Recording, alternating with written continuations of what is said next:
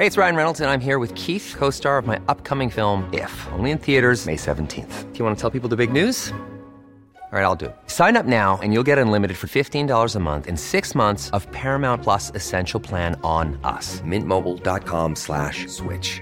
Upfront payment of $45 equivalent to $15 per month. Unlimited over 40 gigabytes per month. Face lower speeds. Videos at 480p. Active Mint customers by 531.24 get six months of Paramount Plus Essential Plan. Auto renews after six months. Offer ends May 31st, 2024. Separate Paramount Plus registration required. Terms and conditions apply if rated PG.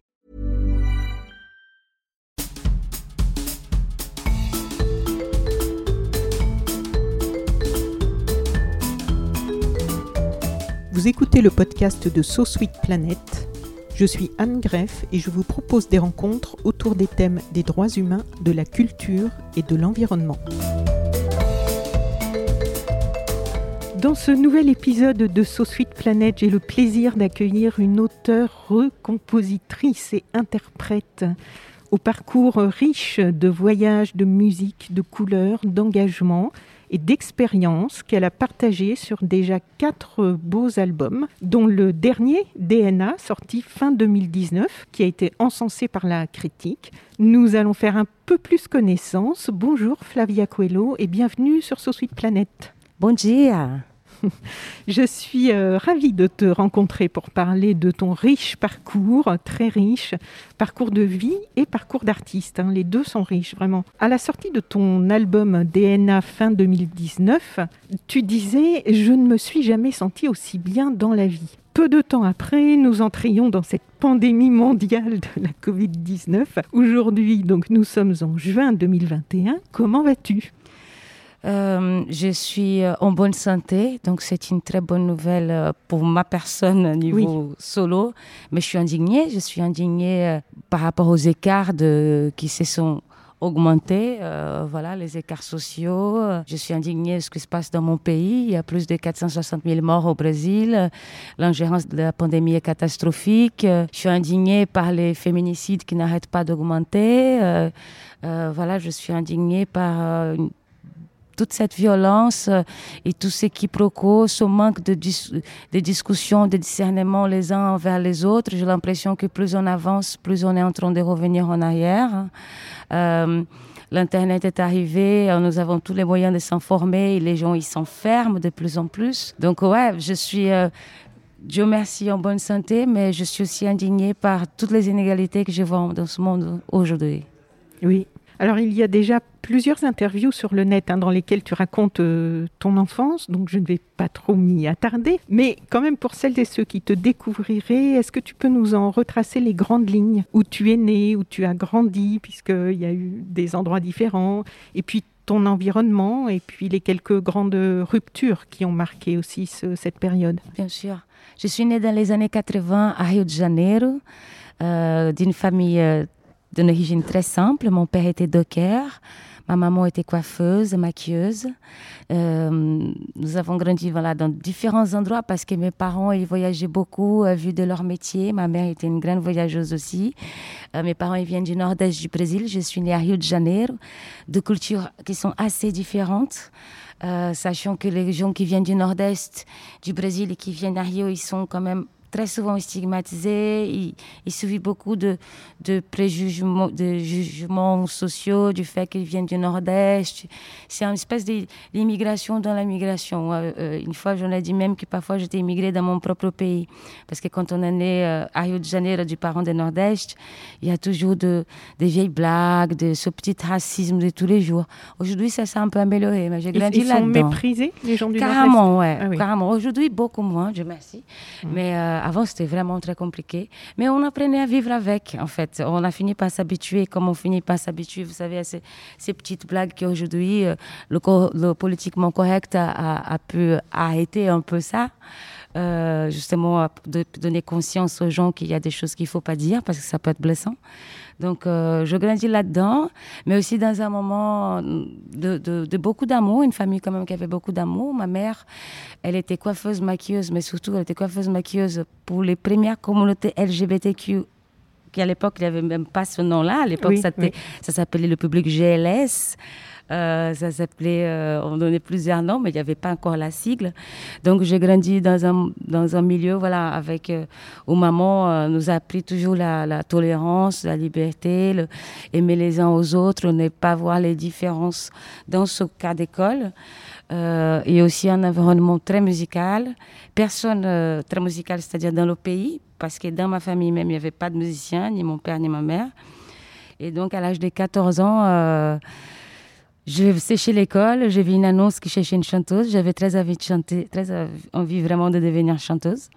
J'ai vu cette annonce, j'ai traversé la ville d'Eyo en bus avec des copains et j'ai fait le casting. J'ai passé le casting et plus jamais j'ai arrêté de la musique. Ça m'a fait penser ce, ce, passage dans ta biographie à. J'avais fait une interview de Fatoumata Diawara uh-huh. qui elle aussi, elle était ado et il y avait une envie irrépressible de partir sur les routes dans une troupe, dans quelque chose d'artistique. Et elle a fui sa famille pour rejoindre une troupe. Toi, c'était un casting à 14 ans. Et est-ce que tu sentais une envie comme ça, irrépressible, de rejoindre un milieu artistique? Qu'est-ce qui, à 14 ans, en fait, te, motivait? Je crois que c'est la conscience. J'ai très tôt la conscience de vouloir être libre, mm. en fait. Je voulais pas du tout, du tout être dans ce carcan familial qui le Brésil imposait et impose un petit peu jusqu'au jour d'aujourd'hui. C'est-à-dire le mariage, les enfants, la maison, la religiosité, euh, l'obédience suprême aux parents. Donc c'était quelque chose qui m'a toujours dérangé tout était tracé, c'était comme ça dans tout mon entourage. Et, comme j'avais grandi une partie de ma, vie avec une maman qui était très libre, qui, voilà, qui était vraiment précurseur dans ce qu'elle faisait dans le quartier, parce que personne euh, voulait euh, ni coiffer, ni maquiller, euh, ni aider les personnes LGBT à l'époque. Donc, quand ma maman est décédée, d'ailleurs, elle est partie très tôt, j'avais à peine 11 ans, elle m'a laissé quand même cet héritage de, de, que je devais être une femme libre, que je devais apprendre à parler des langues, que je devais pas avoir peur des gens, etc. Donc, indépendante. Euh, indépendante. Euh, elle m'avait déjà mis la petite graine féministe alors que je n'avais aucune idée de ce que c'était le féminisme. Et d'ailleurs, ça est venu aussi beaucoup plus tard. Donc, je crois que c'est ça, en fait, qui m'a donné envie de, de, de, de, voyager. En fait, ça, ça, aurait pu être la musique. Au départ, je me disais, bon, peut-être je vais être hôtesse de l'air, mais à l'époque, j'étais trop petite. Ils prenaient que des nanas de 1m80. et donc, euh, mais et tu savais que tu ne ferais pas 1m80 Je savais que je n'allais pas faire 1m80. mais, mais je savais que, avant tout que je n'avais pas peur des gens et je n'avais pas peur de l'apprentissage et j'étais toujours quelqu'un de très curieuse. Donc, euh, c'est qu'avec les voyages, les autres, en fait, qu'on grandit par les autres. Moi, j'ai toujours eu ce truc en tête que c'est grâce. je, suis la personne que je suis parce que j'ai rencontré plusieurs personnes dans ma vie qui m'ont donné euh, plusieurs euh, insights et petits chemins par-ci, par-là pour que je puisse former ma personnalité. Et donc, il y a eu quand même des grandes ruptures dans ton enfance. Que perdre une maman à 11 ans, c'est quand même c'est dramatique. C'est dramatique, on ne se rend pas compte. Le déménagement. Qu'est-ce que tu en gardes aujourd'hui? Oui, on se rend pas compte. On se rend pas compte parce que quand on est enfant, euh, tout ce qu'on veut, c'est voilà, c'est de jouer. Euh, même si j'avais euh, j'avais vécu la maladie de ma mère, donc c'était compliqué. On, grandit d'un coup, en fait. On dit que pour les garçons, on peut avoir des, carrément une barbe et que pour les filles, on peut voir carrément les rides quand on perd un euh, une maman très tôt parce qu'on vieillit d'un coup. C'est, on, n'est on, est plus dans le cercle normal de la vie, ça veut dire la maman qui partira plus tard et tout, etc. Donc ça, c'était une grande rupture, mais que je me suis rendu compte au fil des années plus tard, en fait. plutôt voir à l'âge de 30 ans, c'est là vraiment que je me suis rendu compte que ça y est, il y a un truc qui, vraiment qui me manque. Donc là, il y a tout un travail et tout, une thérapie qui vient ensuite, etc. Euh, les déménagements, euh, quand j'étais petite, c'était quelque chose de très dérangeant, bien sûr, parce que quand on est enfant, on, s'accroche à, peu de choses, au, peu de copains, à, à, la prof, au petit parc où on va jouer. Tu avais des frères et sœurs? J'ai des frères et sœurs qui sont euh, beaucoup plus grands que moi et donc qui ont aussi grandi. Dès qu'ils ont grandi, ils ont chacun fait leur vie. mais ça faisait partie de la façon laquelle ma mère nous a enseigné. Elle nous a enseigné pour être des êtres libres. Oui. En fait, nous a élevés pour ça. Euh, mais plus tard, pareil, je remercie à ma mère de m'avoir euh, élevé dans cette façon-là de déménager un maximum. Et c'est ça qui m'a donné le goût de voyage, de la curiosité, des rencontres et tout ça. Oui, parce qu'après, évidemment, avec toute cette diversité, cette richesse, euh, quand on retombe dans quelque chose de routinier ou de où, les rencontres, où les rencontres sont, sont, sont réduites, c'est sûr qu'on voit la différence. Alors, quelles ont été les grandes étapes pour toi dans la musique? Alors, bon, il y a premier ce gros pas, vraiment, de sécher l'école et dire je vais devenir musicienne, c'est ça que je vais faire. C'est le premier grand pas. La suite, c'était d'avoir refusé de faire les grandes études parce que au pays, c'était très simple. Soit on se marie, soit on fait des études. Euh, pour se marier ensuite. Et à l'époque, euh, grâce au travail de mon père, il pouvait avoir une bourse pour moi pour que je fasse des études. Et, euh, et à l'époque, à 17 ans, quand j'ai fait passer mon bac au Brésil, il m'a dit Bon, bah, tu as passé ton bac, bah, maintenant tu fais ce que tu veux. Mhm. Et moi, j'ai choisi de devenir chanteuse alors qu'il y avait toute une, une espèce d'animosité autour quand même, parce que voilà, tout le monde dit Tu es chanteuse, qu'est-ce que tu vas faire? Tu vas vivre la nuit, tu vas être entourée des hommes et tout ça. Donc, tu as tous ces préjugés-là qui. j'ai avait dans mon sac à dos avec moi déjà de la famille, euh, tout l'entourage qui dit que ce que tu fais c'est pas bien, euh, c'est des trucs des prostituées, de vivre la nuit, etc., etc. Donc euh, ça c'était très compliqué à vivre, mais je savais exactement ce que je voulais, donc ça me touchait pas plus que ça. Après il y a eu la grande rupture, c'était celle de quitter le pays quand même, de venir vivre en Europe, qui pour moi c'était une expérience comme comme naître à nouveau parce que je parlais pas la langue, je connaissais personne, j'avais une personne qui m'avait accueilli, c'était un cousin longtemps avec sa famille qui m'ont accueilli, qui ont vraiment ouvert les portes pour moi ici en Europe. Et, euh, mais c'était quand même une énorme rupture. Il euh, faut savoir, à savoir que le climat, c'est pas du tout le même. Euh, les personnes ne sont pas du tout les mêmes. Au Brésil, tout va très vite. on a une façon d'accueillir et de parler, etc., qui est différente vraiment de celle d'ici. Donc c'est tout ça, ça, fait partie d'un apprentissage, c'était une grosse rupture. Et, du coup, si c'est pas indiscret, tu es venu ici pourquoi je suis venue ici pour faire un premier disque, en fait. Parce que j'étais euh, chanteuse-interprète au Brésil pendant des années. Mhm. Donc, j'ai fait 14-25 ans à chanter dans des groupes, des balles, voyager tout le pays, le Brésil, etc. Mais je n'avais jamais fait écrire des chansons à moi. Et au Brésil, voilà, on vit quand même dans une société qui est très patriarcale, patrialiste, je ne sais pas, c'est-à-dire que népotiste, ça veut dire aussi que les parents engagent leurs fils, qui engagent leurs petits-fils. Donc c'était compliqué pour moi de, vivre de ce métier. À l'époque, l'Internet n'était pas ce boom qui était aujourd'hui. Aujourd'hui, on peut se produire et faire des choses. Où le Brésil n'avait pas ça. J'étais pas la fille de Gilberto Juni, de Paul Coelho. Euh, je n'avais pas assez de connaissances dans ce niveau-là de, de maison de disques, etc. Et surtout, la musique qu'il y avait au pays à ce moment-là ne me plaisait pas du tout. C'était, euh, même si c'était la musique que j'avais grandi euh, avec, c'était quand même une musique très sexiste. C'était quand même euh, une musique qui, je sais pas, qui mettait les femmes dans un niveau auquel ne m'appartenait pas. Malgré tout ça, c'était quand même mon entourage. Et je sais que si j'ai continué dans cet entourage-là, j'allais faire ce genre de musique. Parce que c'était mon environnement. C'était tracé aussi. C'était tracé aussi. Oui. Et autre chose aussi, notamment, c'est que euh, même si j'ai étudié la bossa nova, c'est la musique de ma vie, etc., je pas, n'étais pas née dans les années 50, donc euh, je ne me voyais pas faire de la bossa nova au Brésil, surtout quand on sait que Caetano Veloso, Gilberto Gil et João Gilberto à l'époque marchaient encore au bord des plages, j'étais très bien, ils faisaient des disques. Donc c'était la concurrence, c'était très compliqué. Oui, pour s'affirmer après, en, passant derrière, c'était pas facile. Donc je me suis dit, vas-y, je veux. J'étais venue une première fois à Paris euh, avec une compagnie de spectacles pour faire des shows, des concerts. Je suis, je venue, je croisais son cousin et sa femme. Ils ont dit, bah, si tu veux venir, on te donne un coup de main. Le temps est passé. Je me suis organisée plus ou moins au pays et je suis venue, je me suis rendue ici en 2006 pour commencer cette aventure. Voilà, une belle aventure alors, puisque effectivement tu as pu faire un album et avec la musique que tu souhaitais, même si le début n'a pas forcément été très facile, parce qu'il fallait aussi ici s'affirmer pour ne pas euh, produire une musique qui était celle qu'on attendait de toi. Complètement. Ça, c'était le deuxième défi aussi. Déjà, euh, trouver ma patte, trouver ce que je voulais faire. Donc, euh, ce voyage, cette idée déjà de traverser la mer, c'est un disque déjà en soi. Euh, ensuite, euh, apprendre à parler une langue, apprendre à connaître une société à laquelle je n'avais jamais, je m'étais jamais confrontée avant. Tout ça, ce sont des nouveaux thèmes. Mhm. Ensuite, j'ai fait la rencontre de personnes extraordinaires comme Bika Bika Pierre, un musicien d'origine camerounaise qui m'a ouvert les portes de l'Afrique. Ensuite, je travaillais dans un cabaret euh, de musique du monde où j'ai rencontré des musiciens du monde entier. À nouveau, je peux retrouver la musique brésilienne, ma musique, leur musique et construire la mienne. Une fois toute cette chose-là était prête, je commence à enregistrer l'album. Je tape les maisons de disques. Les gars m'ont dit non, trop compliqué. Euh, chanteuse brésilienne, il faut qu'elle fasse de la bossa nova, qu'elle ajoute de la petite guitare, etc., etc. J'ai joué la guitare, j'avais la fleur sur la sur les cheveux, mais je voulais pas faire cette musique-là. Jusqu'au jour où j'ai euh, fait une rencontre avec la maison de discographes qui existait encore à l'époque, qui a relevé le défi d'accepter une chanteuse brésilienne qui chante autre chose que la musique que les gens ont l'habitude de connaître. Et ça marchait tout de suite, en fait, tout de suite. Euh, des grandes radios, des grands réseaux dans ce genre de musique, qui travaillent ce genre de musique, a pris le disque et, et c'était trop bien. oui. Et aujourd'hui, donc ça fait combien de temps en fait que tu as quitté le Brésil maintenant? Euh, Je suis partie en 2004-2006. Oui. Donc euh, nous sommes en 2021. Oui. Et moi, je suis très mauvaise en mathématiques. Ça fait une quinzaine d'années. Voilà, 15 ans. Ouais. 21 juin cette année va faire 15 ans, je crois. Oui, c'est ça. Ah, le jour de la fête de la musique. Je suis arrivée le jour de la fête de la musique. Donc vous imaginez, je quitte le Brésil, je vais faire des disques. J'arrive en France le jour de la fête de la musique.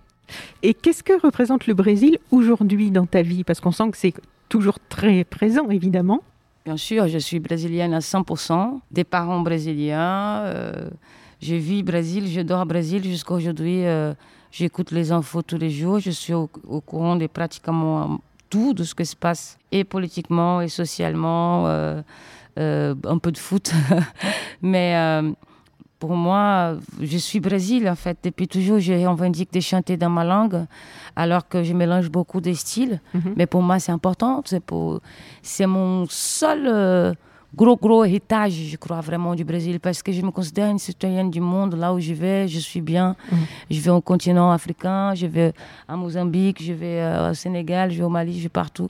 Je suis heureuse. Je vais en Australie, je suis heureuse. Je vais en Espagne, je suis heureuse. Je vais dans le sud de la France, j'adore, je suis bien accueillie. Donc euh, pour moi, je, je, viens de partout, je peux venir de partout, mais la langue, le brésilien, le portugais brésilien, pour moi, c'est mon héritage, c'est lui que je revendique le plus. Alors, donc le Brésil, Paris, la France, ton arrivée, quels autres lieux comptent euh, pour toi dans le monde? Waouh, il y en a beaucoup. Bah, Bien sûr, le continent, l'Afrique, pour moi, c'est vraiment. Euh, c'est quand je mis mes pieds en Afrique la première fois, j'ai senti vraiment quelque chose de très très fort. Comme euh, voilà, les racines sont là, ça y est, c'est d'ici, c'est ici que tout a commencé. Parce qu'au Brésil, on parle beaucoup de l'héritage africain, mais une chose c'est parler, l'autre chose c'est vraiment d'y vivre, d'y être, de, de, de, voir ses frères et sœurs et de, sentir la force de cette terre et toutes les choses qui se sont passées. Euh, toute l'histoire dure de l'esclavage que nous avons appris, très très peu appris au Brésil finalement. Mhm. Vous savez, le Brésil c'est un des derniers, c'est peut-être le dernier pays à, à, libérer les esclaves en 1888. Donc euh, nous vivons encore beaucoup des actes de racisme, etc. Euh, pas comme c'est pas comme le même racisme aux États-Unis. Aux États-Unis, ils ont vécu la ségrégation, c'est une autre histoire. Mais au Brésil, nous avons, et c'est énormément, les différences sociales montrent qu'une bonne partie des gens qui sont le plus pauvres, c'est des gens métis, les gens noirs.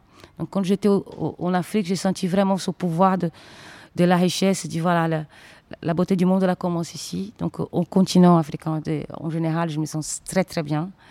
Et je me sens très bien aussi dans un petit euh, endroit dans le sud de la France qui s'appelle Salerne et dans le Var. C'est là-bas où euh, il y a le studio, d'enregistrement de, mon producteur. Entre autres, il y a un, à Paris et un à Salerne. Donc, je me sens très bien là. C'est mon contact avec la terre, la campagne. C'est là où, je, suis à nouveau avec mes sources, quoi. C'est toucher la terre. Euh, voilà, faire un peu les animaux et ça, c'est un peu mon délire aussi. Et Paris, parce que Paris m'a accueilli, c'est ici que je rencontrais euh, des personnes extraordinaires qui m'ont donné la chance de faire ce que je fais jusqu'à aujourd'hui. Oui, le racisme, tu l'as observé, tu l'as subi, tu en as parlé un petit peu au début de cette interview. Quelle forme il a pris ce racisme selon les différents lieux où tu as vécu? Ça dépend, parce que moi, je ne vais pas non plus... Euh, il faut être très, très clair, parce que moi, je suis métisse. Donc, quand on est métisse, c'est une autre histoire. Euh, le racisme envers les gens qui ont la peau noire foncée, c'est un autre. Il faut pas tout mélanger. Là, on parle vraiment, là, on parle du, du, de la chose qui est visible et que les gens sont racistes, point. Moi, c'est ce qu'on appelle le fameux passe-partout. C'est-à-dire, euh, si tu laisses tes cheveux, euh, tu passes partout. Si tu es avec une communauté où tes cheveux sont un peu comme ça, où tu es un peu sapé comme ça, tu appartiens à cet endroit. Là où je trouvais vraiment qu'il y avait quelque chose de différent, c'était en Afrique du Sud parce que là, on sait tous que c'était des années d'apartheid, et, et, que les choses n'ont pas changé. Je me suis rendue il y a encore trois ans. Et, et dans mon groupe, mon groupe, c'est un peu euh, euh, mon batteur Al Chanville qui vient de la Martinique. Il est noir, des couleurs peau foncée. Mhm. Je suis métisse. Et Victor Vague est d'origine franco-hongroise. Il est blanc aux yeux verts. Donc, euh, quand on est toutes les trois couleurs comme ça, en Afrique du Sud, voilà, Joycebourg, etc., les gens, ils nous regardent vraiment. C'est-à-dire qu'ils se demandent, quand on rentre dans un restaurant, si nous sommes vraiment ensemble. Euh, il y a même ceux dans la rue qui disent pourquoi vous êtes ensemble? Et pour parler plus de mon expérience, au Brésil, c'est très simple. À l'époque, aujourd'hui un peu moins, mais à l'époque, si tu n'es pas blanc, tu vas pas faire de la télé, tu vas pas être une chanteuse très, très connue parce que tu n'es pas complètement blanche, claire, blonde, plutôt allemande, parce qu'au Brésil, il y a eu aussi beaucoup d'immigration ukrainienne, allemande, etc. Donc, il y, a il y a beaucoup de blancs, de yeux verts, etc. Mhm. Donc, à la télé, il n'y avait que ça. Donc, déjà, tu es mort, tu es métisse, tu vas pas. Et, euh, et, ici, voilà, c'était un peu. Ça m'est arrivé, bien sûr, mais, mais ce n'est pas du tout comparable aux personnes qui sont noires des peaux, qui vivent vraiment des vrais, vrais problèmes. Oui. Je, je préfère ne pas. Je l'ai vécu, mais jamais à la même échelle. So Sweet Planet, donc, c'est. On parle souvent de culture, de droits humains et d'environnement. Est-ce qu'il y a des personnalités engagées euh, pour la culture, les droits humains ou l'environnement que tu trouves inspirantes? Moi, j'aime bien Greta parce que. Euh, déjà, je suis, euh, je suis euh, très admirative. Je sais que c'est une maladie, mais je suis très admirative des personnes qui. Je crois qu'elle a Asperger. Mm. Et, une forme d'autisme. Une forme d'autisme qui n'est pas simple dans la vie de tous les jours. Genre, je le contacte avec quelqu'un qui, qui, a cette forme d'autisme et c'est une bataille de tous les jours pour pouvoir vivre en communauté. Et, et le fait qu'elle qu'elle s'ouvre à ce point au nom de la planète, au nom de tous, toutes les populations du monde entier, qu'elle dépasse sa maladie pour vraiment euh, essayer de faire un maximum pour sauver la planète. Moi, je trouve ça vraiment remarquable. Euh, si jeune et déjà en train de, de, de, faire tout ce bruit. Euh, et, et, il y a vraiment un avant et un après Greta. Quoi. Je pense que euh, je peux le dire parce qu'au Brésil, nous avons euh, la première grande conférence mondiale pour le climat, c'était la ECO 92. Ah oui, à Rio. À Rio, exactement. Mm. C'est là vraiment là où tous les dirigeants du monde entier se sont concentrés pour parler de ça. Oui, il y a une, une, ça a été un marqueur historique dans l'histoire de, de, par rapport au climat et à toutes les prises de conscience. Tout à fait. On parle beaucoup de COP21, mais on a oublié la ECO 92, c'est là que ça a commencé ça donnait le pontapé initial. Et euh, donc tout a commencé là-bas. Et après, il y a eu un trou. Il y a eu Kyoto. Là, on a parlé un petit peu. Et il y a eu Greta. Voilà, donc je pense qu'il y a un avant et après Greta par rapport à la conscience générale. Même pour ceux qui sont anti-Greta, ça me fait plaisir qu'ils en parlent parce que ça veut dire que le sujet, il est sur la table et, on va parler. Même les, même les, les climato-sceptiques, qui je, n'apprécie pas du tout, je, je préfère qu'ils soient là qu'ils ne soient pas là. Parce qu'à partir du moment que les climato-sceptiques sont là, ça veut dire qu'on peut aller contre eux et on peut faire un débat. Donc on peut, on peut en discuter. C'est quand on ne parle pas du tout qui est problématique. Oui. Et alors au, Brésil, là, c'est vrai que depuis quelque temps, euh, c'est assez terrible avec... Euh, avec euh, Bolsonaro et toutes les décisions euh, qu'il peut prendre, euh, parce que lui, c'est, c'est, même pas climato-sceptique, c'est négationniste. Quoi, bah, hein. là, le panier est plein. voilà, donc l'Amazonie, les peuples autochtones, tout est, tout, toutes les petites avancées qu'il y avait pu avoir ont, ont été balayées. Est-ce que ça aussi, tu suis par rapport à l'écologie, à l'environnement, tout ce qui se passe euh, actuellement au Brésil Parce que même, même moi qui ne suis pas brésilienne, j'en entends pas mal parler du coup, hein, maintenant, de ce qui se passe au Brésil. Puisque, puisque l'impact va rejaillir sur nous tous. Parce que l'Amazonie, c'est un des poumons de la planète. Donc, euh, si on ne défend pas ce qui se passe par rapport à la déforestation et, et, et, par rapport au peuple autochtone qui préserve un rapport à la nature, on en parle de plus en plus quand même maintenant, de, de se rééduquer un peu euh, pour notre rapport au vivant il y a beaucoup de choses à, apprendre de ces peuples qui ne sont pas partis dans cette consommation effrénée comme, euh, comme nous, ici. Donc, est-ce que, euh, je ne sais pas, est-ce que tu veux nous en parler un petit peu, toi, par rapport à ton lien avec euh, ce qui se passe au Brésil par rapport à ça? Bah, Le Brésil, c'est ce pays que, qui, qui, je dis depuis toujours, il y a deux faces, parce que quand je suis arrivée en France, mhm. c'était le début, ce qu'on appelle le marché équitable. On commençait. Ah, le commerce équitable. Voilà, le commerce équitable. Voilà, on commençait le commerce équitable, on commençait à parler, alors qu'au Brésil, on faisait ça depuis des années, tout simplement parce que nous étions pauvres. et que c'était beaucoup plus simple de faire pousser son petit potager, de, faire, de commencer à partager les choses entre les communautés, de, de, voilà, de faire des petits élevages pour, les gens qui sont pas loin. C'est parti de ça. Mmh. Euh, le recyclage, le travail profond avec le recyclage, nous faisions déjà depuis des années au Brésil pour les mêmes raisons. Parce que les Brésiliens ont découvert que grâce au recyclage, ils pouvaient survivre de ce recyclage aussi. Ça veut dire travailler, gagner de l'argent, etc. Donc tout ça, été fait pendant des années au pays.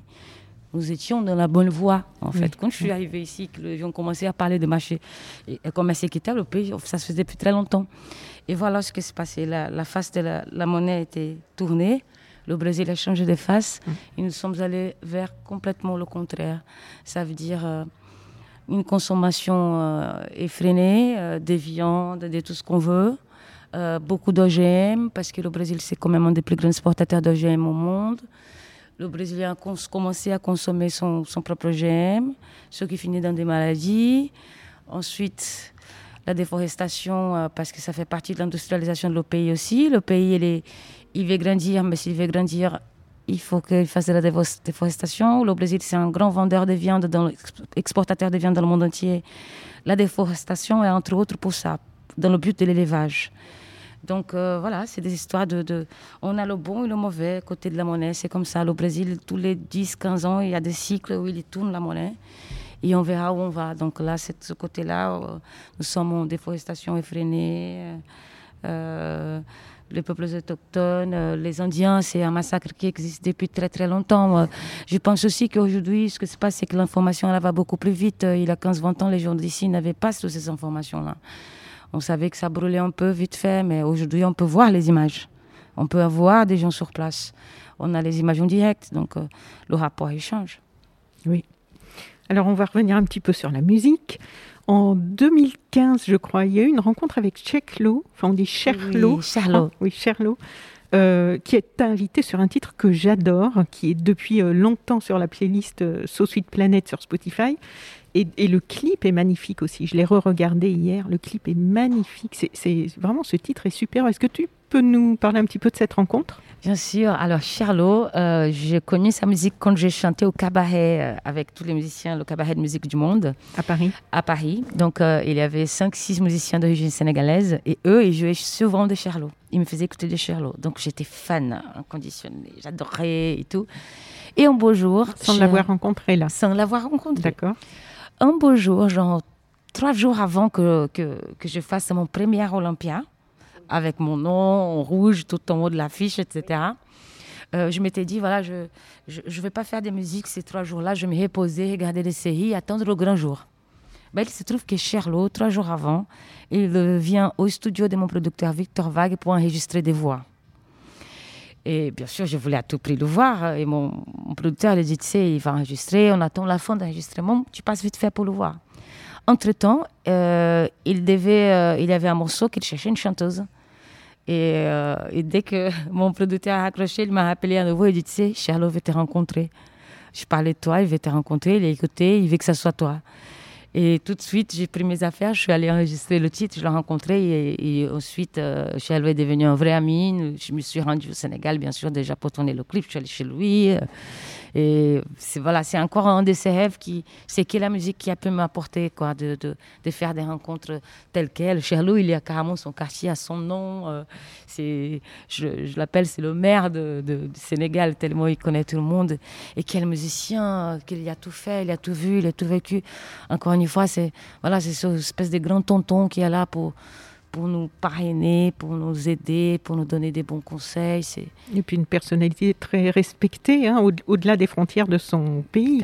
C'est un homme qui, qui revendique la musique. Charlot a toujours joué du, jazz, de la musique caribéenne, un peu d'imbala. Il n'est pas du tout dans le, dans le, dans le, dans, le stéréotype qu'on attend des Sénégalais, au contraire. Et, il a joué avec des musiciens du monde entier, euh, les musiciens de James Brown. Euh, euh, les musiciens caribéens. Euh, et pour le clip, voilà, c'était 4-5 euh, jours de tournage, dont nous sommes allés dans le Ciné Salom, qui est vraiment à quelques heures de, de, Dakar. Dans le Ciné Salom.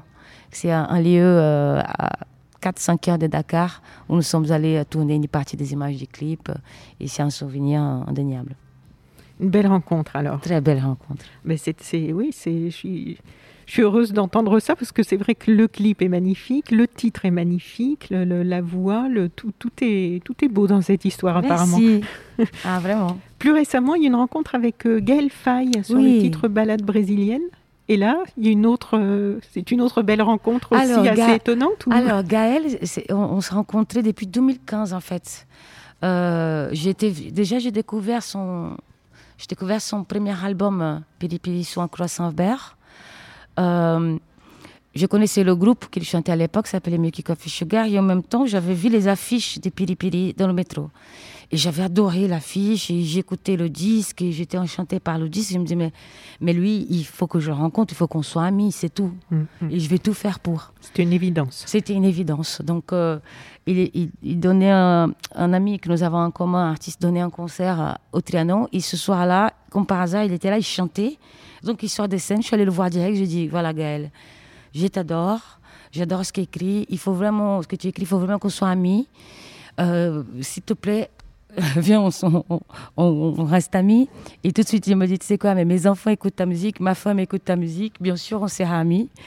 Et peu de temps après, je l'ai invité à chanter un morceau avec moi dans mon deuxième album. Mhm. et, on, se croisait dans des concerts, etc. Et, là, pour quand il a sorti son dernier album, il m'avait euh, invité dans Balade brésilienne, qui c'est un épée d'ailleurs. Et voilà, et nous avons toujours gardé cette amitié. Euh, que voilà, c'est l'éducation que ma mère m'a donnée en fait. Si tu as envie de voir les gens, euh, va les voir, dis-leur que tu les admires, que tu l'aimes. Euh, et c'est comme ça la vie, qu'il ne faut pas avoir peur des gens. Il y a un très beau clip aussi d'ailleurs sur ce titre. Qui a été tourné C'était tourné en, en, banlieue parisienne, on dirait que ça a été fait à Rio. Mais le réal, il a fait un super boulot. Bon, alors sur DNA, donc ce, dernier album, il est question de pauvreté, de crime organisé, de corruption, mais aussi de renaissance, d'invitation à bouger, à se libérer. Est-ce que tu peux nous resituer le contexte dans lequel euh, tu as écrit cet album? Il y a deux contextes. oui, c'est ça. Ouais, il y a deux contextes. Parce qu'il y, a une, rupture là aussi. Il y a une rupture là aussi à nouveau. Flavia, la femme, de, la femme à rupture. oui, mais tu en fais toujours des choses constructives. Tout à fait. Ah non, mes ruptures sont toujours pour la construction. oui. je, trouve, je suis plutôt de, de, ce truc-là de viens, on casse le, château de cartes pour en faire un autre encore plus beau, plus grand. Voilà, tu ne laisses pas les cartes à terre, tu ah, Non, je les ramasse. je les organise et on fait à nouveau. Alors, j'étais en Afrique, euh, j'étais à, Mozambique quand je commençais à écrire le disque. D'ailleurs, Dena, parce que j'étais en Afrique. Oui, et je, on va en les retrouvailles avec mes, mon métissage, mes racines. Surtout quand je parle encore le portugais en Afrique, là, c'est encore plus fort. Dans les pays euh, qui ont encore. Euh, Lusophone, voilà. Donc là, c'est encore Cap-Vert, Mozambique, Angola, c'est encore Saint-Tomé, voilà, c'est encore très fort. Et donc, Des pays qui ont de très belles musiques aussi. Ah, hein. C'est extraordinaire. Funana, voilà, c'est un délire. Et donc, euh, je suis là-bas et je commence à écrire Dena. Donc, j'étais vraiment. Depuis toujours, le métissage, c'est quand même le fil conducteur de tous mes albums, de toute mon écriture. Ça fait partie de ce que je suis. Oui. Donc, je ne vais pas m'éloigner de ça. Donc, je commençais à écrire Dena, qui donne le, le morceau qui donne le nom à l'album. Mhm je rentre euh, à Paris et je continue à suivre les infos et voilà, tout indique que euh, le Messier, qui est en ce moment euh, le président, va remporter le scrutin. Euh, L'hécatombe arrive, je suis vraiment très très mal. Je passe 12 semaines chez moi enfermée, en train de me poser un tas de questions parce que j'étais vraiment partie pour un disque joyeux. Voilà, on va parler de cette richesse du Brésil et Plein d'espoir. du monde entier, parce que plus que jamais, pardon, du monde entier, parce que plus que jamais, il faut, faut parler du métissage. Il y a les, réactionnaires, les négationnistes, tous ceux qui veulent nous éloigner, nous séparer. Et moi, je voulais taper là-dessus. Bah, finalement, euh, au bout de 12 semaines de réflexion, je ne pouvais pas non plus faire un disque où je ne parlais pas de ce qui était en train de se passer là, tout de suite dans mon pays. À Mais tu ne pouvais pas ignorer. Je ne pouvais pas ben ignorer. Oui. Ça été curieux. Surtout par rapport à ta personnalité, à ce que tu avais déjà écrit dans les albums précédents, où la vie quand même du monde est, est imbriquée dans ton Bien sûr, ouais. Et, et, là, et surtout que dans les albums précédents, j'ai écrit des choses qui qui, qui concerne tout le monde. Euh, voilà, des sujets que euh, c'est des sujets. Il y a quand même une universalité dans ce que j'ai écrit avant. Et là, c'était vraiment écrire sur l'actu. mm. chose que je n'avais jamais fait. De euh, ton pays d'origine. L'actu de mon pays d'origine. Voilà, ça se passe maintenant, il faut écrire maintenant. Ça, c'est quelque chose que j'ai jamais su faire. Je suis pas journaliste. C'est pour moi, c'est un truc de, journaliste. Oui, oui. Parler de l'actu. Oui. Et donc, j'ai dit, vas-y, il faut vraiment que je le fasse parce que dans quelques années, j'ai envie de me regarder dans un miroir euh, et que je ne peux pas faire de la musique zinzin, sachant que le Brésil est en feu, il y a 100, quoi. Comment, euh, et même pour défendre euh, ce, ce, projet, comment je vais aller voir les gens, les journalistes qui savent, et les personnes qui, qui m'admirent, qui achètent mes albums, qui viennent me voir en concert je peux pas le voir euh, et dire que va, euh, tout va bien. Non, viens, on vit de la musique. La musique va nous sauver. Oui, comme si tu étais indifférente en fait. Exactement. Ce n'était pas trop possible. À l'indifférence, c'est juste quelque chose que ça n'existait pas chez moi. Il faut vraiment que vivre les choses là comme elles sont, dire telles qu'elles sont. Donc euh, c'était compliqué. Il y a un morceau par exemple, Cidade Perdida, que c'est lui vraiment que je dénonce vraiment les choses comme elles sont dans, à Rio de Janeiro. J'ai dû l'enregistrer, je sais pas, 700 fois la prise jusqu'à ce que je trouve vraiment le ton juste. Pour, euh, parce que pour moi, c'était ça qui était important. Ce n'est pas seulement d'écrire, c'est d'écrire de façon juste. Euh, ce n'est pas utilisant des gros mots, ce n'est pas euh, en, faisant des offenses, en étant irrespectueux. C'est les mots justes et le vocabulaire, il est assez vaste pour les mettre ces mots-là et les voir et pouvoir leur dire ensuite. Parce qu'une chose, c'est écrire, l'autre, c'est de les assumer vraiment. Et pour moi, c'était important d'écrire euh, des choses justes. Voilà. Et donc cet album est sorti avec euh, tout ce que tu racontes. Est-ce qu'il y a eu des réactions côté Brésil? Peu. Surtout que euh, je devrais à l'époque sortir une réédition de mon premier album au Brésil avec une maison de disques. Et la première chanson qui a été choisie, c'était une chanson qui s'appelle Sunshine. C'est une chanson qui parle des conditions euh, carcéraires au pays, dans les prisons, etc. carcérales. Carcérales, pardon. euh, donc, ils n'ont pas. La maison des disques, elle a dit bon, bah, vous savez, le Brésil, euh, ça. Bolsonaro va. Mince, j'ai dit son nom. Il va, il va remporter le scrutin. Donc, euh, il y a beaucoup de gens qui sont très énervés au pays maintenant. Peut-être c'est pas le moment de sortir son morceau ici. Et donc, euh, j'ai pris la décision de ne pas m'y rendre au pays pour la sortie de cette réédition, ni non plus pour le nouveau disque que j'étais en train de faire. J'ai eu quand même euh, pas mal de haters des côtés euh, sur, les réseaux sociaux. Sur les réseaux sociaux. qui, eux, défendent ce qui est en train de se passer. Exactement. parce qu'il faut rappeler qu'ils sont nombreux, puisque ce président a été élu. À 54% de, de, scrutin, quand même. Mm, mm. C'était une démocratie qu'il a élu. C'est ça. Euh, ça qui est inquiétant pour la démocratie avec ce qui se passe pas, pas qu'au Brésil. Hein. Exactement. Donc, euh, dont aussi de, Brésiliens qui sont aussi ici en France, qui disaient que je disais de la connerie, que, c'était n'importe quoi, que j'étais un assisté, etc. Euh, il y a eu aussi de quelques personnes un peu plus importantes qui ont balancé des mots voilà, sur Twitter. Et, mais c'est pas grave. Moi, le plus important, j'avais, j'ai pris la décision de rester ici et de dire haut et fort tout ce que je ne pouvais pas dire là-bas. Voilà, c'est cette décision-là que j'ai prise. Euh, je ne voulais pas y aller là-bas et, me trouver face contre un mur parce que c'est exactement ça ce qui se passait. Les gens, ils ne voulaient pas croire. Euh, jusqu'à aujourd'hui, les gens ne veulent pas croire. Euh, il y a une bonne partie des gens qui demandent la dictature encore au pays. Donc, aller là-bas pour avoir ma, ma bouche fermée et ne pas pouvoir dire mon discours. Je préférais rester ici et avoir tous les médias que j'avais ici, lesquels je pouvais parler, m'exprimer de façon claire, sans me faire couper ni censurer. J'avais fait au début de Société Planète une interview d'une association qui s'appelle Autre Brésil. Bien sûr, je connais. Tu les connais? Ouais, ouais. Voilà. Et du coup, on avait beaucoup parlé. Et comme je les suis euh, sur les réseaux sociaux depuis, parce qu'ils sont très actifs et ils font un très beau festival de documentaires tous les ans, de films euh, brésiliens. Et ça donne l'occasion vraiment de, de, enfin pour moi en tout cas, qui suis loin, qui n'ai pas d'attache particulière avec ce pays, de mieux connaître, de mieux comprendre euh, tout ce qui s'y passe, aussi bien justement au niveau de l'environnement que des questions LGBT. Ils ont beaucoup suivi l'assassinat de Marielle Franco et toutes ces questions euh, dont on parle un petit peu, mais ça fait partie des, actualités de l'étranger, donc c'est pas toujours euh, très développé. Donc c'est un, c'est, moi je trouve ça intéressant parce que c'est quand même il y, a beaucoup de monde au Brésil. Je sais pas combien il y a, tu sais non? On est 225 millions à peu près. Voilà, donc ça représente quand même un certain nombre de, d'êtres humains sur la planète. C'est, bien de s'y intéresser. Euh, le titre de l'album, donc, c'est le titre d'une chanson. Tu en as parlé, DNA, donc ADN en français. Qu'est-ce que tu y dis dans, cette, euh, dans, ce texte? Et toi, est-ce que tu connais un peu ton héritage, tes héritages, et comment tu les décrirais? Alors, dans ce texte DNA, je parle vraiment de, de de la beauté, c'est de s'accepter et accepter tous nos traits, toutes nos marques, notre, nos corps, nos cheveux, nos yeux, nos façons d'être, euh, de vraiment prendre le, le cru, la base, qui est euh, euh, pas forcément le père, la mère, la mère, la mère, le père, la père. Je ne dis pas ça, je dis vraiment tout, paquet l'ADN qui vient de la cellule, mais aussi qui s'est construit de notre entourage, qui construit notre personnalité. Pour moi, le, le métissage, il y, a, il y a de ça aussi dedans. C'est pas qui est biologique. C'est aussi une fois tu es sorti, ce que tu apprends avec les personnes de ton entourage. Et aussi, bien sûr, euh, l'acceptation de soi.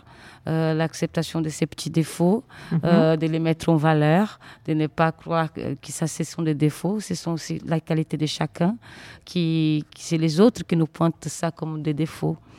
Euh, donc je parle beaucoup de ça aussi, de cette acceptation-là. ensuite, est-ce que toi, tu connais un peu ton héritage, tes héritages et comment tu les décrirais? Oui, donc normalement, il y a du portugais, mhm. il y a du mozambicain, euh, il, y a, il y a des Indiens aussi. Indiens d'Inde ou Indiens, d'Amérique? Ah, Indiens, d'Amérique du Sud, D'accord. Euh, ouais, bah c'est ça. De base, c'est ça. Euh, euh, autochtone Brésil, donc les indigènes du Brésil, euh, Mozambique et Portugal. Et Brésil, beaucoup. Enfin, en fait, c'est surtout beaucoup Brésil, hein, parce que là, cette partie Mozambique-Portugal, c'est d'après les, les récits de des tantes, des arrière-tantes que je n'ai pas trop. Je n'ai pas connu aucun de mes grands-parents, mhm. mais il y a de. Je sais ça par rapport au lieu, en fait, parce que ma mère est née à Luís do Maranhão, où il y a une grande. C'est au nord-est du Brésil, où il y a une grande communauté euh, portugaise, moçambicaine, indienne. Mon père aussi, 100% euh, Brésil, donc mon père, je ne connais pas.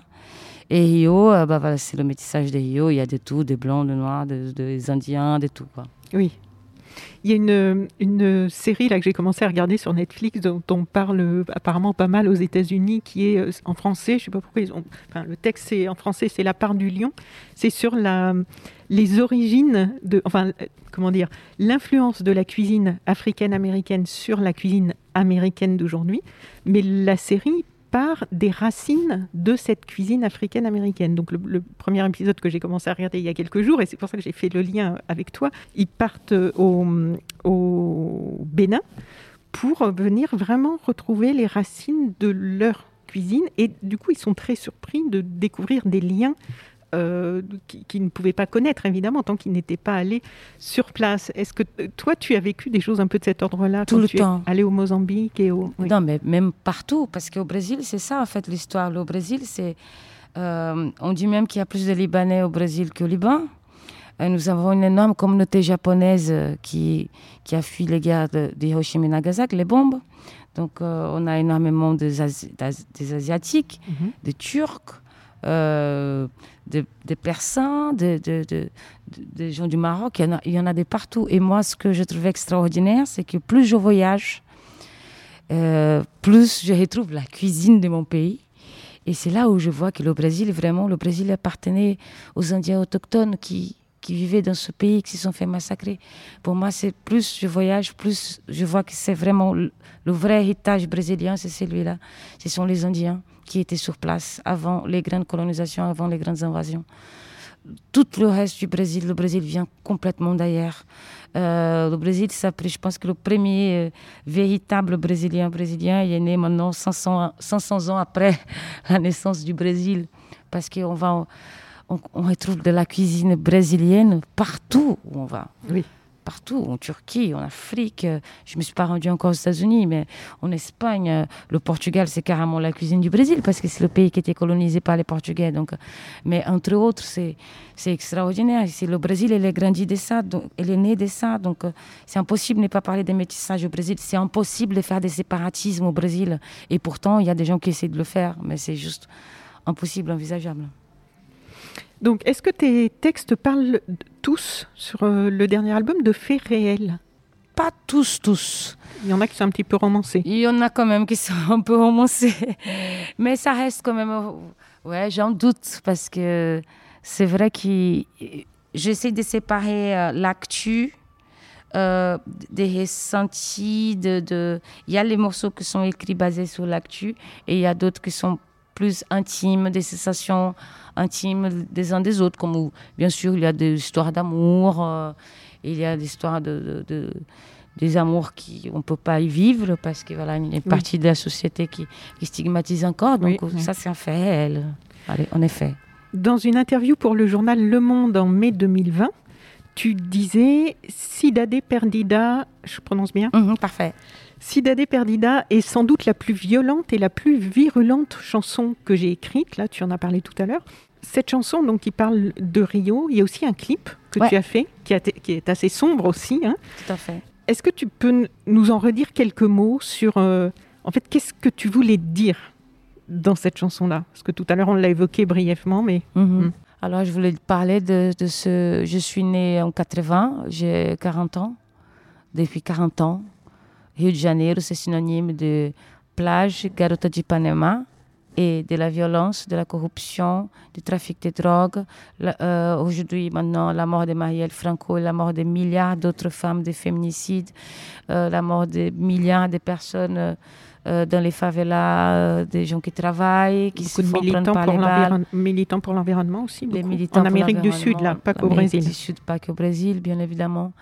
Donc, euh, depuis toujours, j'en ai parlé du Brésil, de ces actes-là, mais ça a toujours été un peu poudré par-ci, par-là.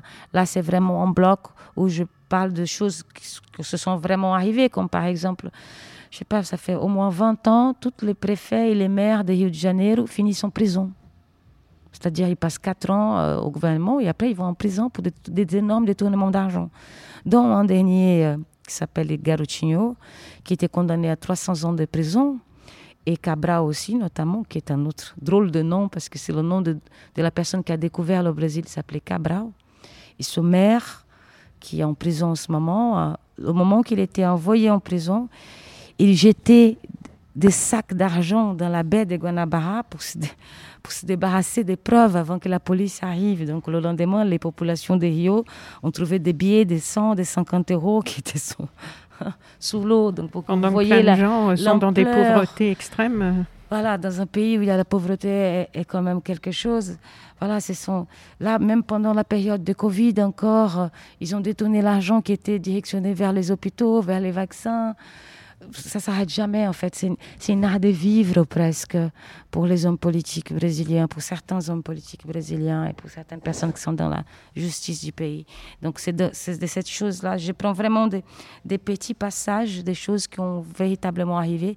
Les, profs, qui se sont menacés quand euh, et ils veulent pas accepter que le trafic passe à l'école. euh, euh, Marielle, bien sûr, euh, les féminicides, euh, euh, cette histoire de l'argent dans l'eau, le musée, bien évidemment. J'ai fini euh, le récit de cette chanson par parler du musée, le, le seul musée que j'ai fréquenté au Brésil, parce que c'était le seul qu'on avait accès, qui a pris feu tout simplement avec euh, un musée de 200 ans, euh, notre seul musée euh, qui a été créé par le roi, le premier roi de l'époque, qui a pris feu dans l'indifférence quasi totale euh, et qui ne nous parlons plus. Il a pris feu par, par, euh, vandalisme ou par- Non. parce qu'il ne s'était pas entretenu et que ça. il ça- n'était pas assez entretenu, il a pris feu, il, ça a tout brûlé. Je vous invite à regarder. J'invite Mm. tous les auditeurs de ce Suite Planète à prendre des nouvelles sur ce musée, le musée d'histoire nationale du pays qui a pris feu. Voilà. Euh, il y a peut-être euh, deux ans, trois ans maintenant, dans, dans l'indifférence quasi totale. Qui n'a toujours pas été refait et nous avons perdu des, œuvres énormes et voilà quoi. Ça c'est l'exemple d'un pays qui, qui élu euh, Bolsonaro ensuite. Un musée prend feu et, et ce monsieur il arrive ensuite donc euh, tout est là. C'est assez symbolique, effectivement. Est-ce que tu peux nous dire quelques mots aussi de la chanson Garçon-fille et Mhm. peut-être du lien euh, avec ton enfance? Tu en as oui, parlé. oui. carrément, ouais, Oui. c'est ça. Oui. Euh, Garçon-fille, que ça veut dire menino, menine, c'est vraiment une histoire de tolérance. C'est l'histoire à laquelle j'ai grandi avec mes- ma mère, surtout, qui euh, était coiffeuse, maquilleuse dans des cabarets, et qui s'occupait de la communauté LGBT surtout. Mhm. Et, euh, et plus tard, ma sœur, elle a fait aussi partie de la communauté. Donc, c'était au début, surtout quand c'était très compliqué aussi pour ma sœur. Aujourd'hui, elle a 30 ans. C'est toujours compliqué. Elle vit toujours un peu. Voilà, c'est pas tout à fait ouvert à tout le monde, son, son homosexualité. Et pour, voilà, et la famille, et le Brésil, etc. C'est toujours un peu compliqué. Donc, euh, euh, c'est moi qui l'ai aidé aussi à parler aux parents, à, dire aux parents où on en était, euh, qu'est-ce qu'elle voulait être, tout simplement. Et, c'est grâce à ces souvenirs de tolérance-là que j'ai avec ma mère, c'est grâce à ça, tout l'apprentissage que ma mère m'a donné, qu'on a pu la mettre au goût du jour, pour la mettre tranquille, à l'aise, pour qu'elle puisse dire tout simplement qui elle était à ses parents, à quelques personnes proches. Donc de ça, j'ai écrit un morceau en fait d'une soirée que nous avons vécue ensemble, notre première soirée LGBT ensemble, ah. tous les deux, où elle était véritablement libre en et, fait. Et elle-même elle-même, où elle, était, elle pouvait être elle-même. J'ai toujours des frissons parce que c'était un moment très fort pour tous les deux, oui. d'énorme bonheur de voir ma, ma sœur enfin libre. Oui, c'est magnifique parce qu'en fait, il y a l'héritage de ta maman, que si c'est une petite sœur, elle n'a pas connu peut-être Non, pas du tout. Elle n'a pas du tout connu ma mère. Elle, savait d'ailleurs très très peu de cette partie de ma vie. Parce oui. c'est une sœur euh, issue d'un autre mariage bah de mon père. Donc, euh, elle savait très peu de tout ça. Donc, quand je commençais à lui parler et que je, je le savais déjà, j'attendais juste le moment qu'elle soit à l'aise pour pouvoir me parler. Et à partir de ce moment-là, je dis c'est bon, plus de mensonges. Euh, tu dois vivre, tu as le droit de vivre comme tout le monde dans ce monde. Tes choix, ce sont tes choix. Ton état de santé mentale, pour moi, c'est le plus important. Oui. Et, ta maman t'a permis de, si j'ai bien compris, ça a rendu euh, banal dans ta vie la tolérance, non seulement par rapport aux homosexuels, et par rapport à la communauté transgenre, qui, euh, pour qui c'est euh, bah, difficile partout, hein, pas qu'au Brésil, mais on, en parle de plus en plus en France. Donc il y a beaucoup de gens qui travaillent quand même à ce que les personnes qui se sentent transgenres ou avec des difficultés pour assumer une identité de genre qui n'est pas celle qui est communément admise, que ces personnes puissent le vivre mieux. Au Brésil aussi, il y a beaucoup de personnes qui luttent pour ça, mais il y a aussi des résistances très Tout violentes. À fait. Hein. Pour moi, c'est le prochain grand combat là, de, notre, de cette euh, génération, génération qu'on appelle euh, l'Anthropocène, c'est le nouveau monde euh, oui. qu'on a. voilà, voilà là où voilà, J'ai fait une interview avec François Gemène, j'en parle presque dans chaque podcast, avec son atlas de l'Anthropocène, où en fait on rappelle que l'Anthropocène, ça veut dire c'est en fait tous les effets de, du, du comportement humain sur la planète tout à fait. que l'on peut aujourd'hui mesurer. Tout à fait. Donc, dans cette nouvelle ère, là, moi, je pense que c'est le prochain combat. C'est vraiment. Euh, euh, accepter, que les gens acceptent la transition les uns et des autres et qu'ils le laissent tout simplement être heureux sans avoir toute cette stigmatisation autour. Euh, je pense que ça y est, on commence à parler. Il y a euh, ce garçon qui s'appelle Océan qui a fait un accompagnement très significatif, très important autour d'un documentaire. Je vous invite à, le regarder. Et, je pense que c'est ça. Ça y est, on sa commence transition, sur sa qui s'appelait Océane. Océane, voilà. Et aujourd'hui, il s'appelle Océan.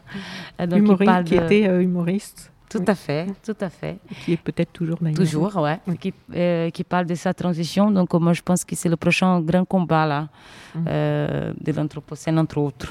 Oui. Que les gens ils acceptent euh, les transitions euh, et qu'on puisse vivre tout simplement normalement. Oui, et beaucoup de gens pensent que c'est un phénomène nouveau, mais c'est pas tant que c'est nouveau, c'est qu'on en parle plus. En fait, ça a toujours été là, mais on ne voulait pas le voir, on ne voulait pas entendre, et donc les personnes n'avaient pas du tout la possibilité de faire savoir que bah, ça existait, bah, qu'elles Les personnes concernées, elles avaient, elles, elles en mouraient même. Oui de tristesse, de suicide, de prise de médicaments, des gens malheureux, de toutes sortes, toutes formes. on, ne savait tout simplement pas. Oui. C'est encore un peu long quand même. Nous sommes en 2021, on aurait pu. Là, on est en France, on peut en discuter, mais dans d'autres pays, c'est encore très très compliqué. Ça ne sera pas du tout pour demain. Voilà. Quelques mots sur Billy Django. Qui est Billy Django Alors, Billy Django, c'est le, le, titre d'une chanson. Hein, voilà, le titre d'une chanson. Et c'est, le, c'est mon, mon super-héros, super-héroïne. Il n'a pas de genre, déjà, Billy Django. Mais c'est celui que j'ai créé, ou celle que j'ai créée, pour aller contre euh, ce monsieur-là qui est sur place, qui, a aussi un nom qui commence par B. Oui. Mais le mien est beaucoup plus joyeux. Il a passé par toutes les choses difficiles et compliquées dans mon pays aussi, la pauvreté. Pourquoi même pas s'émêler un peu dans le trafic pour essayer de manger? Mais ils sont sortis. Il essaye d'aller mieux, il essaye de faire les choses correctement. Il essaye surtout d'aller contre le gros méchant loup est là, qui est là-bas en ce moment. Et il est révolté, ou elle, révolutionnaire. Essaye de faire le bien, de soigner ceux qu'il aime et aussi de se battre quand c'est nécessaire. Parce que parfois, il faut, euh, il faut arrêter aussi de faire la militance derrière l'écran. Il y a d'autres façons de faire. Euh, aussi commencer par ce que j'appelle les petites militances, ce sont celles de tous les jours. Les petits La petite militance, c'est ah celle de tous les jours. Oui. Ça veut dire des gens qui sont autour de nous. Euh, il y a des gens qui, qui vont beaucoup dans des, qui, qui, qui, qui se, disent, militants et ils ne font rien finalement, hors faire des articles derrière un ordinateur. Moi, je pense qu'il faut qu'on commence à voir ses voisins, celui d'à côté, le copain d'un copain, tout le monde autour de nous a quelque chose à régler. Donc, euh, si on commence à faire la chaîne comme ça, petit à petit. dans le monde réel. Dans le monde réel. Mm. Dans le texte qui accompagne l'album pour la presse, il est écrit euh, pour le titre Manda Aboa, prononce bien mhm, Très bien. Qui veut dire je ne vais pas me venger.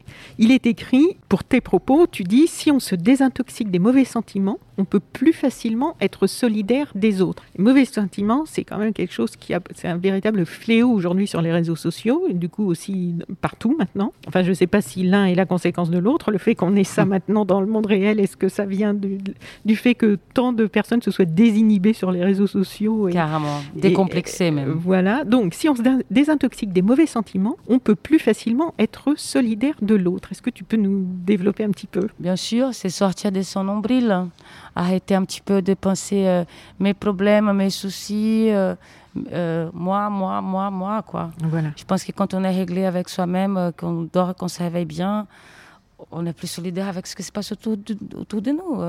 Il y a des gens qui ont un toit, une douche, l'eau dans le robinet, ouvre le frigo, il y a de quoi manger, tout va bien.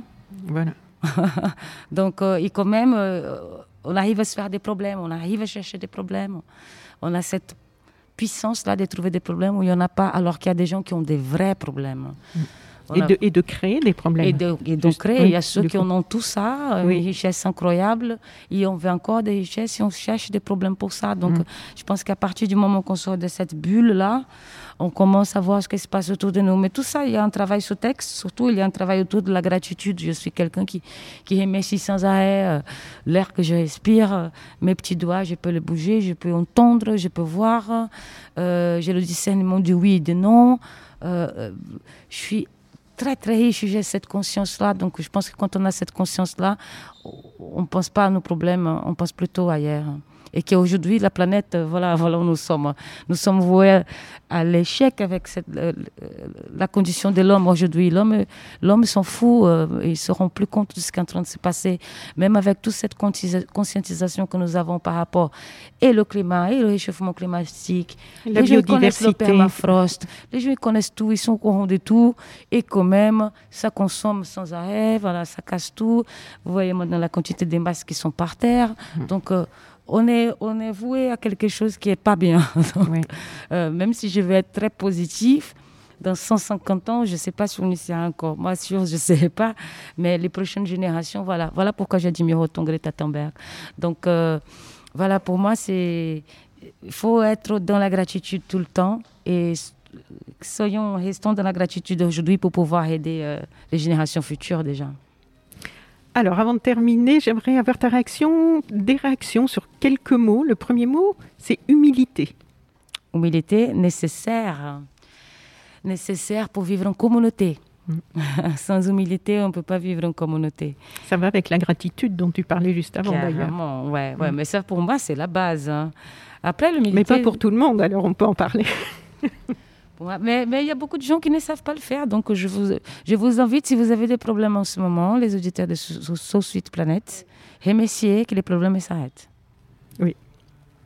Ça, c'est une attitude spirituelle. Complètement. Qu'on retrouve dans la plupart hein, des, des, spiritualités. À la Grèce antique aussi, on remerciait déjà. On avait l'habitude de, de, remercier les planètes, euh, oui. Euh, la récolte, euh, des choses de ce genre. Oui. Un autre mot, culture.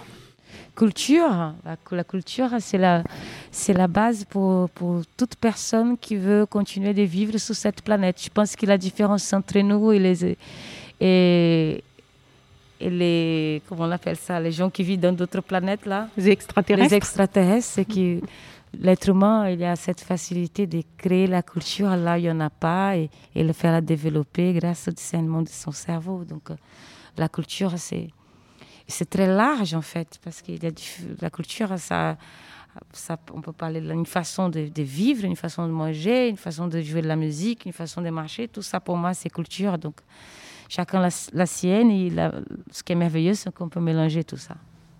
Inégalité. Inégalité. Inégalité, c'est une chose que plus de temps passe, plus j'ai du mal à voir qu'on s'en sortira. Euh, je suis née dedans. Je pense que je suis encore dedans, euh, presque n'est-ce que par rapport à mon statut de femme.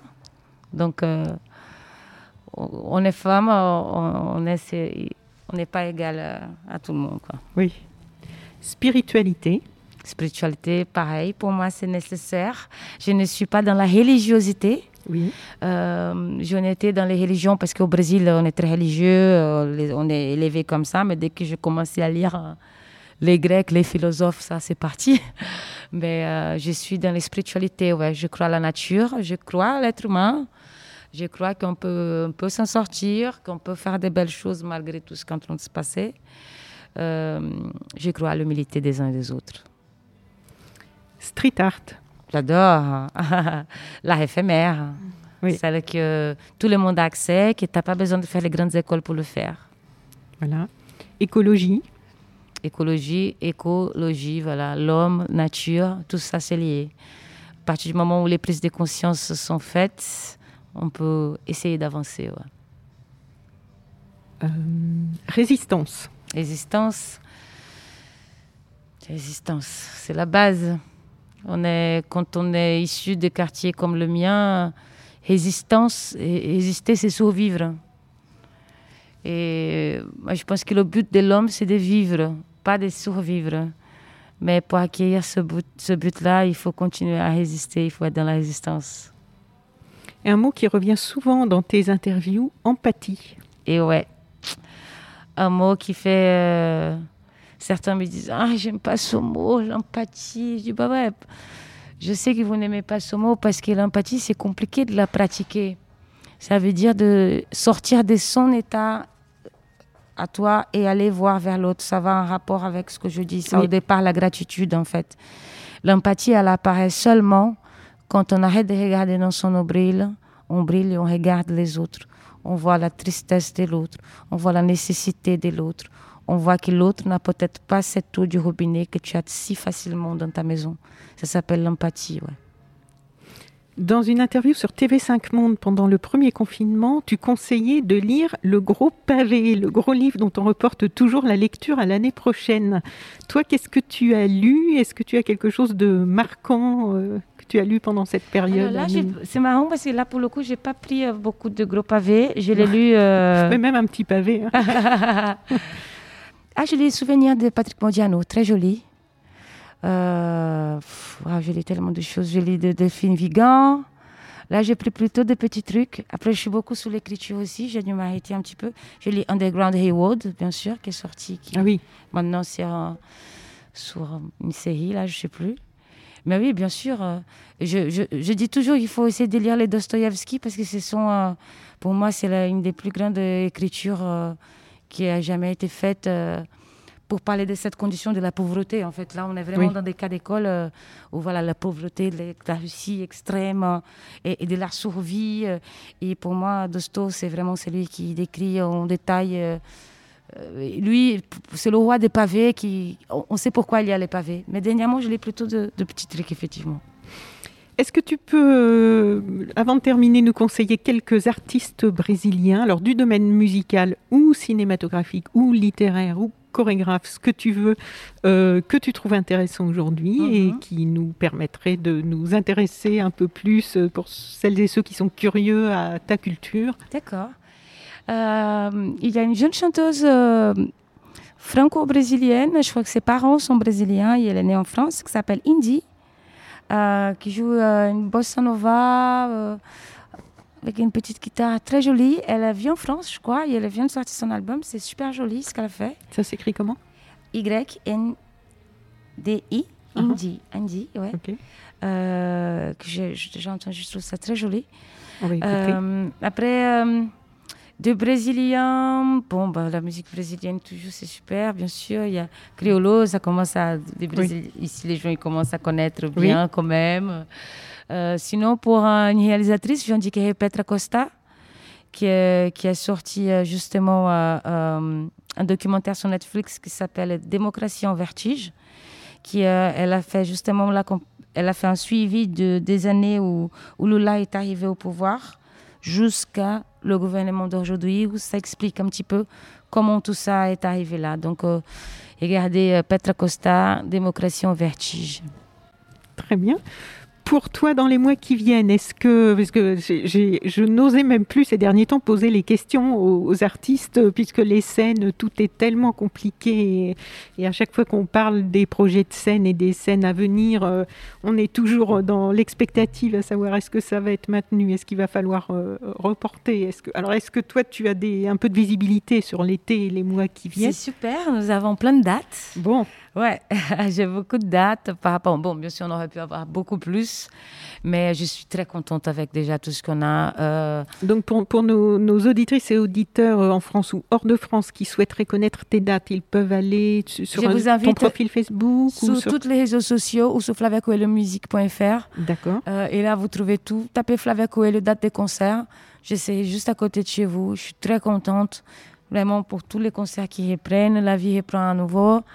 Euh, merci encore une fois et je vous attends très nombreux à tous les concerts. D'accord, rendez-vous est pris. Un grand merci Flavia, c'était un plaisir et surtout euh, un plaisir de, pouvoir discuter de, ce, de tes beaux albums, hein, parce que là on est, il est sorti en 2019 le dernier, mais comme tout le monde, euh, comme il y a eu un gros break sur 2020, on reparle d'albums qui n'ont pas encore pu vivre sur scène. Donc un, un, bel album à écouter, les clips aussi à regarder, on en a parlé déjà dans, dans l'interview et les podcasts qui sortent le 9 juin prochain. Et, et qui qu'on peut trouver comment? Qui s'appellera Ça s'appelle, ça sera sur toutes les plateformes. Ça s'appelle Des Rio à Paris. Ce sont sept épisodes dont je raconte euh, des petites anecdotes croustillantes dans, du jour où j'ai quitté Rio de Janeiro jusqu'à la première fois où j'ai chanté sur la scène de l'Olympia à Paris pour la, la sortie de mon premier album. Ok, ben alors très bien, puisque là on est déjà en podcast, donc on invite à faire, à, sauter directement sur euh, les, sur tes autres podcast pour en savoir encore plus et puis surtout à aller écouter euh, ce très bel album. Moi j'adore, je l'écoute en voiture, je l'écoute chez moi ça... et, il fait du bien. On a parlé des sujets qui eux euh, sont quelquefois un petit peu euh, difficiles, mhm. mais la musique, elle, elle est, elle est, c'est une musique qui met du baume au cœur, on peut dire, et à l'époque actuelle, c'est vraiment bienvenu. C'est ça, c'est pas parce qu'on a on fait des chansons dures qu'on ne peut pas danser. Si, il faut danser en étant conscient. Mm, mm. très, très belle musique. Les musiques sont vraiment super. Merci. Merci beaucoup, Flavia. Bonne continuation. Merci à vous. À une prochaine, j'espère. Au revoir. Au revoir.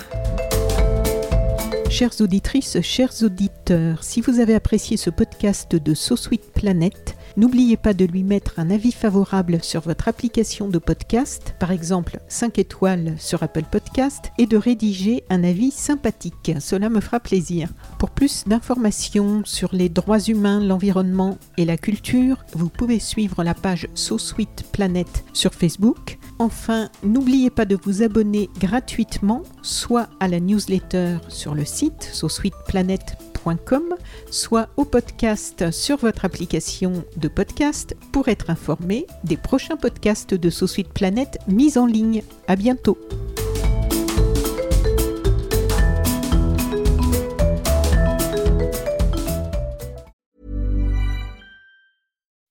When you make decisions for your company, you look for the no-brainers. If you have a lot of mailing to do, stamps.com is the ultimate no-brainer. Use the Stamps.com mobile app to mail everything you need to keep your business running with up to 89% off USPS and UPS. Make the same no brainer decision as over 1 million other businesses with Stamps.com. Use code PROGRAM for a special offer. That's Stamps.com code PROGRAM.